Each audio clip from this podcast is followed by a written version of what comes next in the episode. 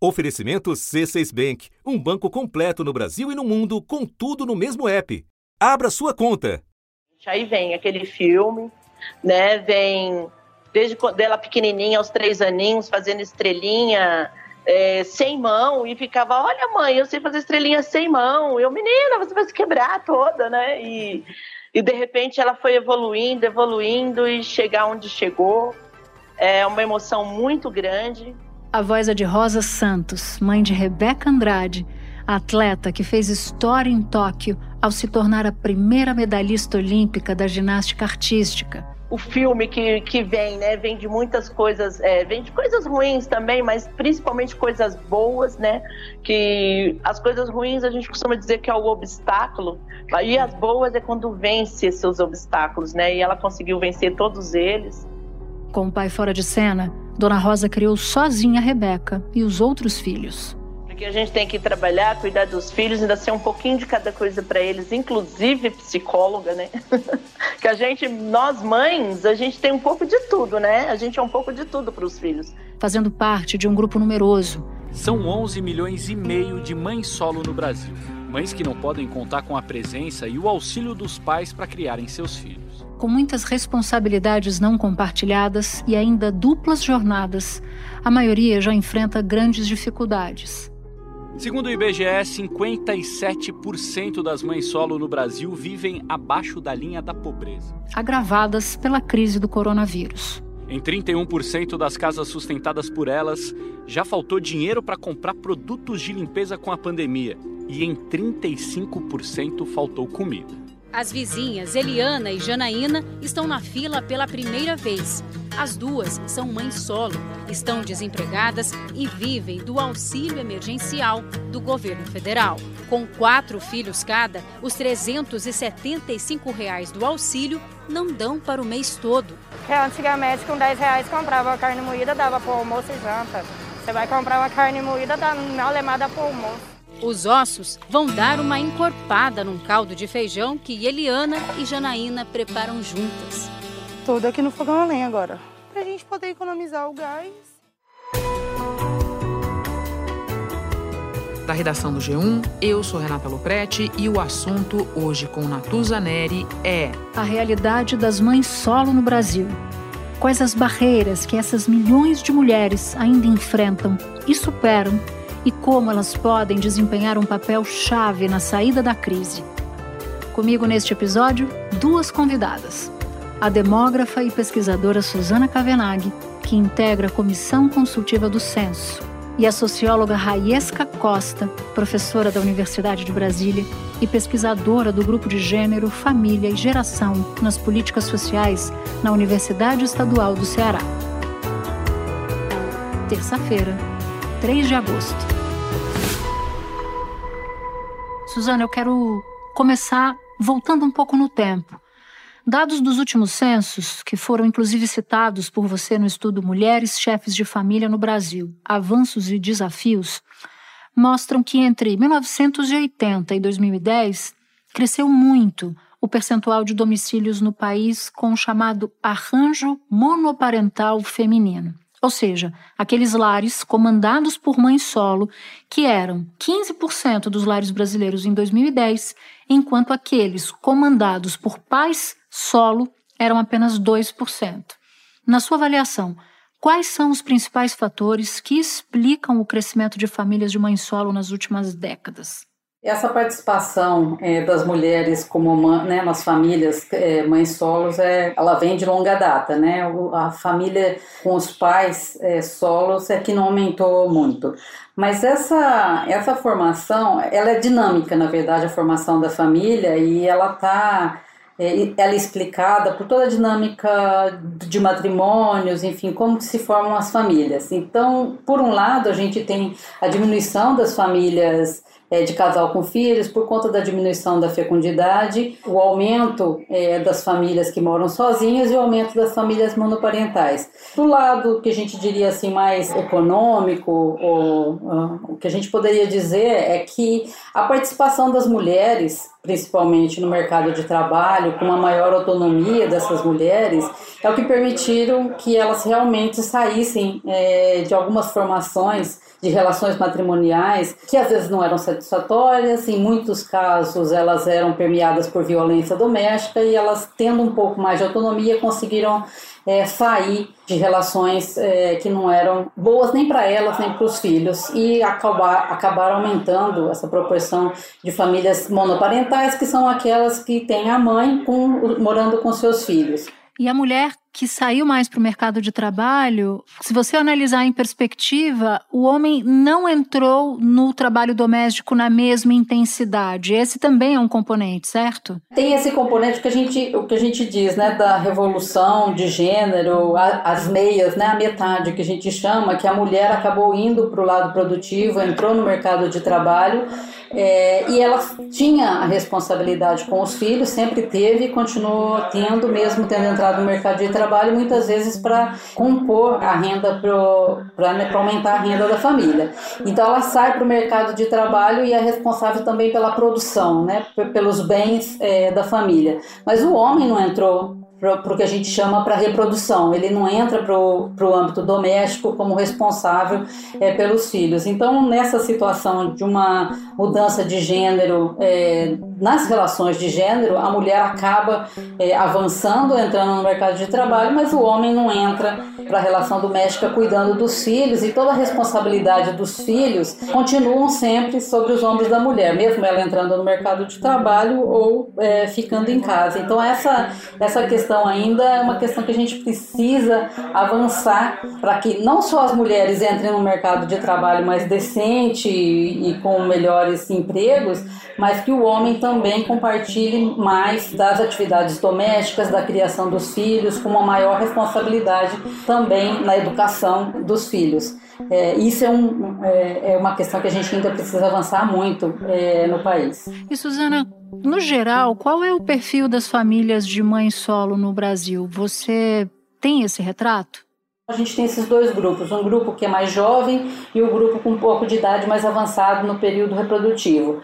Mas com relação a, ao nível educacional, em geral são mulheres com menor nível educacional, mulheres com menor rendimento, com inserção no mercado de trabalho informal, a maioria delas, é, com empregos instáveis. Em geral, são empregos que precisam ser mais flexíveis para conseguir cuidar dos filhos e participar, né, e trazer o dinheiro para casa. E, em geral, são mulheres negras, né, pretas e pardas, aí colocando nesse grupo de negras. Então, as, é, e por isso que a gente faz todo, né, tem todo um trabalho feito sobre feminização da pobreza com essas mulheres é, que são de famílias monoparentais é, que durante períodos de, de crise econômica são aquelas que realmente é, sofrem mais porque estão mais inseridas na pobreza, são elas que são o único provento da família né, para trazer os recursos. O sol começa a se pôr e a sensação dessas mães é de vitória por ter sobrevivido diante de tanta dificuldade. 76% tiveram suas rendas diminuídas com a pandemia, 54% não conseguiram pagar pelo menos uma conta. Aqui, a luta é diária. A Célia tem 38 anos e é mãe de 11 filhos. Ela foi abandonada pelo marido quando estava grávida do caçula, há 12 anos. Eles acordam, tomam café. Aí durante o dia eles comem um pão, uma bolacha, um suco, mas aí não tem almoço. Aí quando é umas seis, seis e meia, eu tô começando a fazer a janta. Aí janta, quando é mais tarde, se tem uma bolacha, um pão, eles comem e pronto. E onde estão predominantemente essas mulheres? Ela está por todo o país, né? No país como um todo, elas estão mais no Nordeste do que em outras regiões, mas elas estão espalhadas por todo o país e isso acho que é um pouco porque a desigualdade no Brasil ela está espalhada, a pobreza está espalhada é, em todos os lados. E em grandes centros, em regiões, elas estão mais em, em comunidades mais pobres, é, nas favelas, né, em comunidades em geral, nas, nas franjas de, de grandes cidades. Agora, Suzana, claro que não é fácil ser uma mãe solo, mas no geral as mulheres investem mais nos filhos. Confere essa afirmação? Existem vários estudos que contam né, dessa é, característica da mulher, que elas são mais responsáveis, que elas, é, o dinheiro que elas recebem, elas investem mais nos filhos, elas pensam mais nos filhos. Eu sou mãe e pai, desde, desde que ele nasceu. Porque você não imagina a gente criar um filho numa favela e uma mãe desesperada. Eu filho, a mãe não tem dinheiro para comprar livro. Mas você dissesse assim, mamãe, tem um curso ali que eu quero fazer. Se fosse muito caro, aí eu conversava lá com a pessoa, contava a minha situação, chorava. Aí até que aquela pessoa dona do curso, acho que se comovia. Aí eu botei na minha cabeça que ele tinha que fazer uma faculdade. Aí comecei a trabalhar em dois empregos, né? E ele lá estudar, mas você tem que estudar. Para a gente ser alguém na vida, você tem que estudar, estudar, estudar, estudar. Tanto ah, isso é verdade que vários estudos mostraram isso e o próprio Bolsa Família, no desenho inicial do programa, ele procurou priorizar que a mulher fosse a responsável por receber o recurso do Bolsa Família e justamente por essa, por essa percepção geral.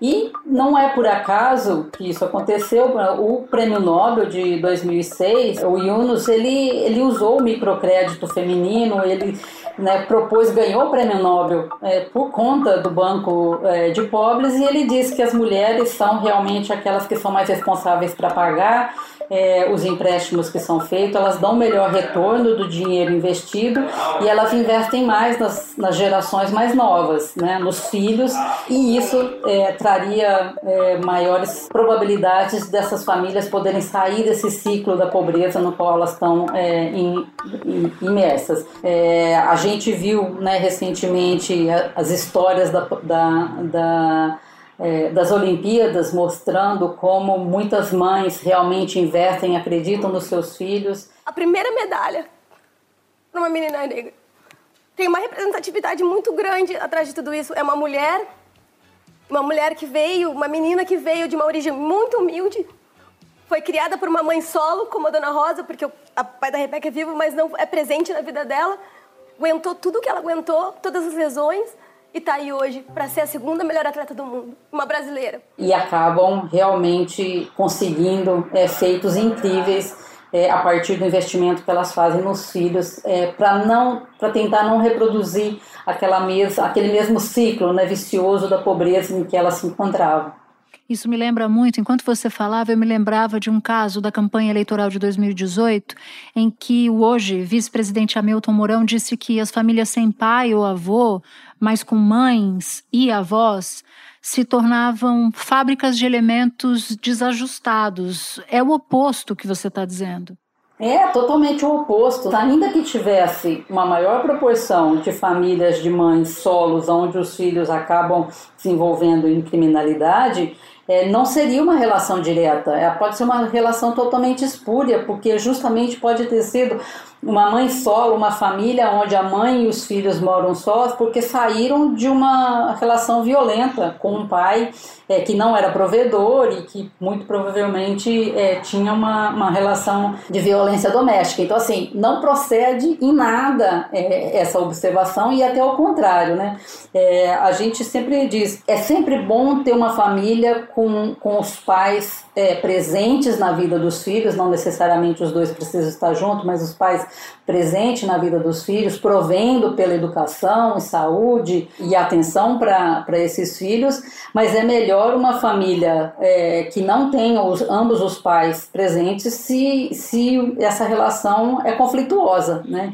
Eu Queria só deixar claro também que eu não, é, não queria generalizar isso, porque eu acho que sempre a relação entre dos filhos, a, a participação tanto do pai quanto da mãe para a criação de um filho, ela é essencial. Né?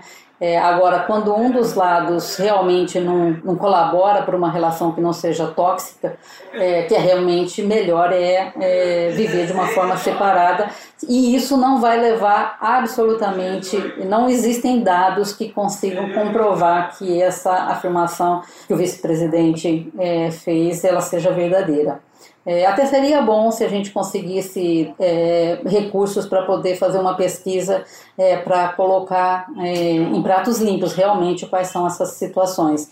Suzana, muito obrigada pela conversa. Foi um prazer te receber aqui no assunto. Bom trabalho para você. Muito obrigada. Hora de conversar com a socióloga Aiesca Costa. Aiesca, em 2020 você publicou um artigo intitulado A Crise Tem Rosto de Mulher.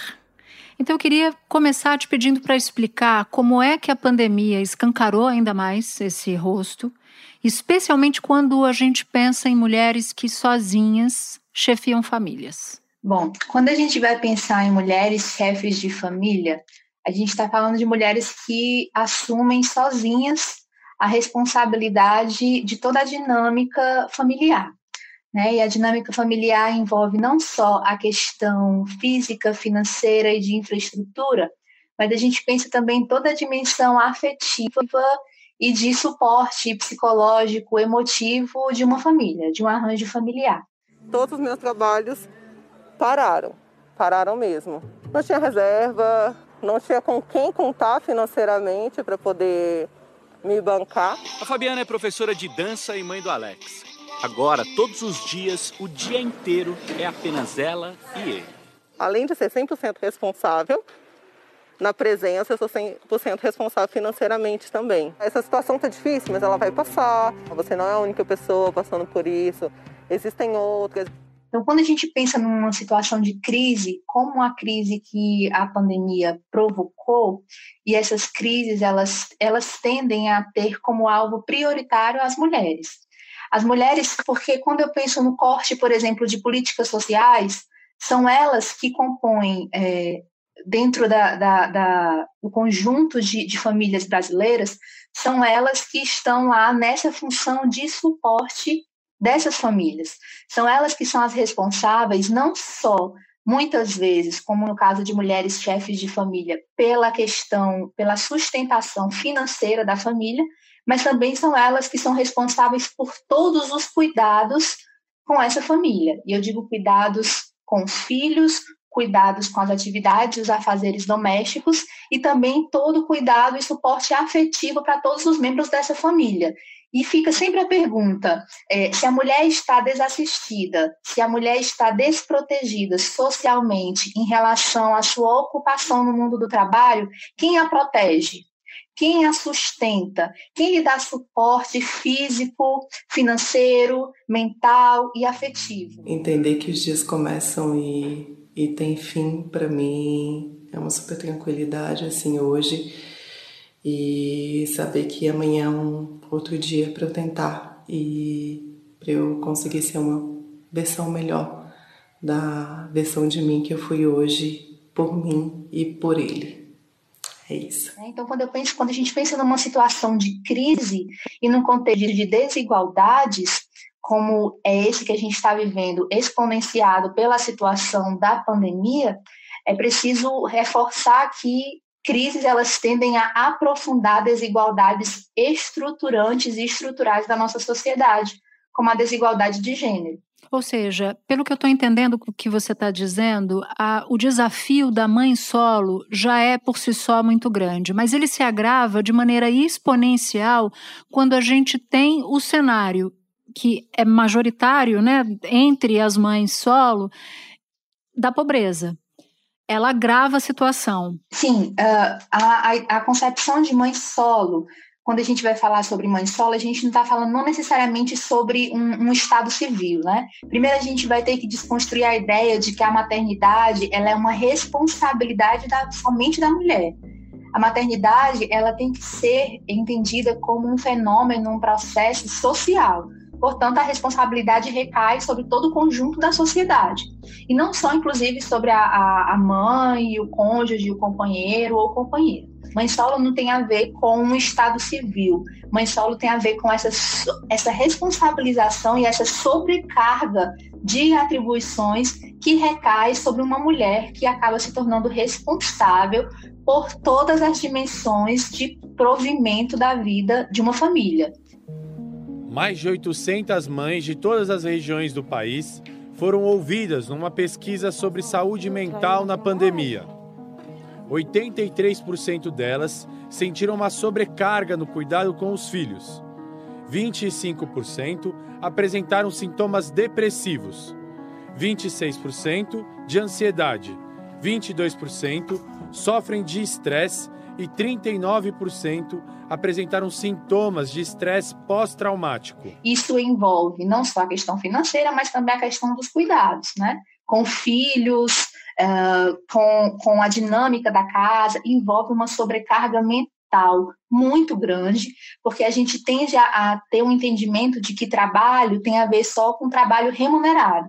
Mas o trabalho doméstico, que é realizado pelas mulheres e que se, se aprofunda em mulheres que não têm com quem dividir esse trabalho doméstico em casa, essas tarefas, ele traz uma sobrecarga mental muito grande, consequentemente pode trazer inclusive adoecimento mental muito forte, né, muito incidente na vida de mulheres. Uhum, ou seja, eu posso ser casada e ser mãe solo. Eu posso ser casada e não ter, por exemplo, um, um companheiro que, que me ajude nesse processo, que colabore. Eu não vou nem a ideia de ajudar, né, mas a ideia de dividir comigo essas uh, atribuições e essas responsabilidades, né? Uma mãe solo, ela é a única uhum. e principal responsável por isso, né? Às vezes a figura do companheiro ali é uma figura, como é que eu posso dizer, não é nem secundária, mas é uma figura ausente, ausente né? É, e, na verdade, é um trabalho a mais para a mulher. Interessante. E você diz, no caso das mães solo, que a vulnerabilidade no mundo do trabalho é a mais visível. E realmente, no primeiro trimestre de 2021, desse ano, quase 55% das mulheres estavam desempregadas. Mas há outras, né? Há outras vulnerabilidades agravadas pela crise econômica. Para você, quais chamam mais atenção? É, é, inevitável que a questão de raça é, ela é muito forte nesse sentido. É, é os dados e as estatísticas estão aí para nos mostrar que todo esse processo de vulnerabilização e precarização da vida uh, social de mulheres, eles tendem a se aprofundar, a se agudizar em mulheres negras, pobres, periféricas. Então, uh, as mulheres negras, além de todas as questões que eu apontei, elas passam também por um, além da questão do machismo, da sociedade que a gente vive altamente patriarcal, sexista, ela, ela tem isso aprofundado pela questão da cor da pele, né? aprofundada pela questão do racismo. Então, quando a gente pensa na inserção no mundo do trabalho, onde é que estão as mulheres negras? Quem, quem são as mulheres que ocupam as situações, os, os, os empregos de maior é, informalidade, de maior precarização? Né? A gente tem várias perguntas a fazer. Primeiro, onde estão as mulheres no mercado de trabalho? Quanto as mulheres têm ganhado nas ocupações que realizam no mercado de trabalho? Segundo o IBGE, a taxa de mulheres que ocupam cargos de gerência não chega a 40%. E mesmo mais instruídas recebem 77,7% do rendimento dos homens. Enquanto eles ganham em média R$ 2.500, elas recebem pouco mais de 1.980. Dentre essas mulheres, quem são as mulheres que estão nas ocupações, nas posições de maior subalternização, precarização e vulnerabilidade nesse mundo do trabalho. As mulheres negras ocupam esses espaços de maior precarização. E soma-se a isso a opressão de raça. Então, é inegável uhum. a gente pensar uh, o componente da raça, da cor da pele, como sendo um agudizador dessas situações de vulnerabilidade. Uhum. E por fim, eu queria, eu queria te ouvir sobre o outro lado dessa história. A ONU aponta as mulheres como potenciais agentes-chave para mitigar os impactos da crise. Então, de que forma isso vale também, ou especialmente, para as mães solo? Se eu pensar qual é o papel que as mulheres desempenham nas famílias, nas suas famílias e comunidades, e pensar que essas mulheres ocupam esses lugares estruturantes nessa sociedade, se eu tenho políticas sociais, políticas públicas que reconhecem o lugar de centralidade que essas mulheres ocupam, se a crise alcança essas mulheres de maneira mais perversa, é por essas mulheres que a gente encontra a saída. Porque são as mulheres que estão, por exemplo, chefiando lares, são as mulheres que estão no mercado informal, que podem ser alcançadas por políticas de emprego formal, são as mulheres que ocupam espaços de liderança comunitária, são as mulheres que fortalecem as relações de, de comunidade, são as mulheres que fortalecem as relações familiares, os laços de compadrio, os laços de, de pertencimento e solidariedade comunitária. É por essas mulheres que a gente consegue encontrar uma saída, porque a gente vai encontrar aí potência e não vulnerabilidade. Né? A gente, se a gente consegue, por exemplo, pensar em políticas sociais que garantam escola, que garantam acesso à saúde, que garantam trabalho, que garantam acesso à assistência social, na perspectiva do, da garantia de direitos e não só de maneira emergencial, aí a gente não vai ter a, a crise, a gente vai, a, a, os efeitos perversos da crise, a gente vai ter a saída dessa crise. E eu entendo que há gradações da dificuldade dos desafios de uma mãe solo, mas eu imagino que o que é comum a todas as mães solo, as mães solo que sustentam e que cuidam ao mesmo tempo, que é o medo de faltar, o medo de adoecer, o medo de não poder trabalhar, o medo de morrer, de não poder estar lá para de um lado sustentar o seu filho e do outro cuidar dele, né? Isso é uma aflição permanente. Sim, uh, a insegurança. Quando a gente fala de, de insegurança, e aí eu volto a repetir, a gente tende a associar muito a uma questão física financeira, mas a gente esquece da saúde mental dessas mulheres. Né? As mulheres elas são as principais cuidadoras da vida em sociedade. E, e, falta a elas uh, um suporte, uma rede de apoio. Segundo uma pesquisa da Fundação SEAD, na Grande São Paulo, 45% das mulheres que pararam de procurar emprego fizeram isso para cuidar da casa e dos filhos. Ou seja, a jornada dupla virou única. Quando eu penso no contexto de pandemia, é, sobretudo na primeira fase, no primeiro momento da pandemia, em que as, as iniciativas de isolamento e distanciamento social eram mais rígidas, você viu mulheres dentro de casa em uma ilha, basicamente, e, e mulheres sobrecarregadas tendo que dar conta de uma série de demandas que outrora eram socialmente partilhadas. Uma coisa que a gente precisa é, reconhecer, construir, ressignificar é que eu não, não tem como a gente pensar na, na Constituição, numa vida em sociedade que não se dê a partir de redes de apoio e solidariedade. Né, em que a gente possa ter mulheres que encontram em outras mulheres ou em outros sujeitos suporte para o desenvolvimento das suas atividades. Né? A pandemia ela colocou as mulheres numa situação extrema de restrição dessas dessas interações sociais, né? E isso traz essa sobrecarga de trabalho, associando o trabalho doméstico não remunerado e o trabalho remunerado. Isso esgarça, assim, revela a, a extrema precarização e vulnerabilidade de muitas ocupações em que as mulheres estão presentes, né, também no, no, mundo do mercado de trabalho informal, mas isso também mostra o quanto a gente tem uma fragilidade nas políticas sociais de suporte, de apoio a essas mulheres. E aí, um auxílio emergencial por si só é importante, mas não é o suficiente. Aesca, como mãe solo, como filha de mãe solo, eu te agradeço imensamente por você compartilhar os seus conhecimentos com a gente aqui no assunto. Então, te desejo um bom trabalho. Eu que agradeço, Dantusa. Muito obrigada, tá bom? Este foi o assunto o podcast diário disponível no G1, no Globoplay ou na sua plataforma de áudio preferida.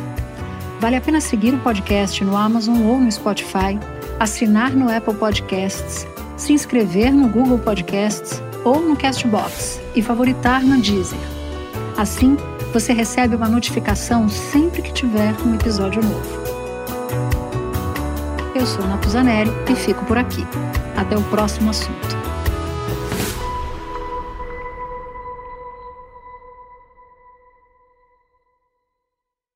Você no topo da experiência financeira que um banco pode oferecer.